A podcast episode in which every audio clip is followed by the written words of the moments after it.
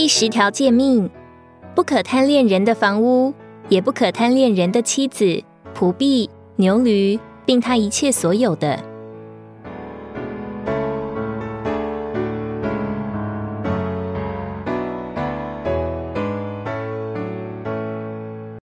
后五条诫命中，前四条都是对付我们外面的过犯与罪行，而最后一条则直接对付我们的存心和思想。多数的犯罪都和心理的贪婪有关系。当人先有里面贪恋的动机，贪恋别人的财物或妻子，贪想自己得到好处等等，就会有外面偷盗、奸淫、说谎的行为。贪心是因为我们的心不纯一、不清洁。事实上，只有神是纯一的，因此要胜过贪心，就要学习保罗的秘诀。住在那加我们能力者的里面，使我们能在任何境况都知足。我们若能以主为我们的满足，不仅不会犯贪婪的罪，还能够为主和教会摆上我们的心力，做一个奉献的人。主劝勉我们要先寻求他的国和他的义，我们所需要的一切，主都要加给我们。尼托生弟兄在得救以前是一个很会享乐的人，当他得救以后。他看见自己身上这些问题，就去对付操练。他的同学都因此看见他的改变。从此，他不但不再贪食、贪睡、贪玩，甚至甘愿一生为主贫苦。他不接受别人的供给，也不到差会做一个领薪水的牧师，完全凭信心过生活。而主也完全顾到他的需要。他的外面虽然贫苦，但他以他里面那丰盛的属灵生命。供应了无数神儿女的需要。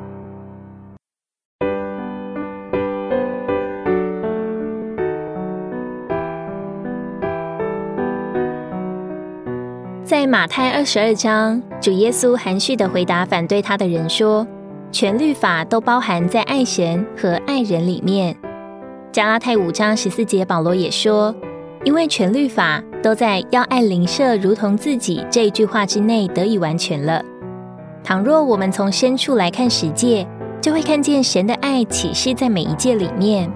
在第二条诫命中，神虽说恨他的，神必追讨他的罪，自父及子，直到三四代；但对爱神、守神诫命的，神必向他们发慈爱，直到千代。这说出神的慈爱与怜悯是无穷无尽的。另一面，如果我们探究这些经节的深处，我们也会看见十诫隐含着光。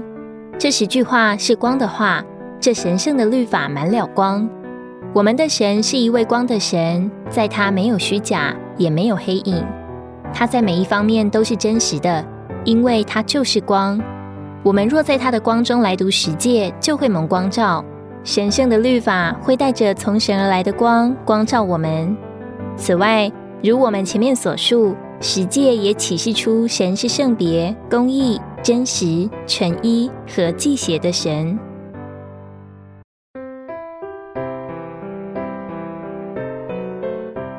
十诫不光是一张诫命的清单，十诫乃是神的话。每当神说话，他的呼吸就将他的成分传输到接受他话的人里面。倘若十诫不过是律法，我们除了尽力遵守以外，就不能做什么了。然而，我们必须承认，天然的人并无力量能遵守。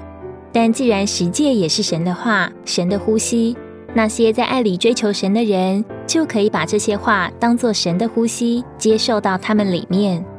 我们所该做的，就是爱神，追求他，接触他，留在他的面光中，与他同住。这时，我们就要天天被神注入，自然而然的。我们就会照着神的律法而行。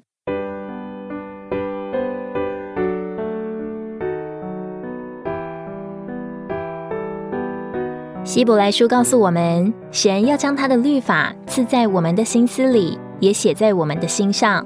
这律法在我们里面，不是外面人的管教、约束或制止，而是生命之灵的律在我们里面运行，救我们脱离肉体中最合死的律。每当我们犯罪抵触十诫，生命之灵的律会借着良心的感觉，在我们里面催促并提醒。这时，我们不该遮掩或设法遗忘我们的罪，应当借着祷告向主承认。我们若认自己的罪，神是信实的，是公义的，必要赦免我们的罪，洗净我们一切的不义。借着认罪，并将心转向主，我们的心就柔软，不再刚硬，能以接受神的话。罪在我们身上就失去权势，使我们能经历在生命中作王。只要我喜欢，有什么不可以？这世界的王撒旦叫人心中无神，目中无人，只有自己。犯罪只要不被抓到，都不算是罪，尽都可以去做。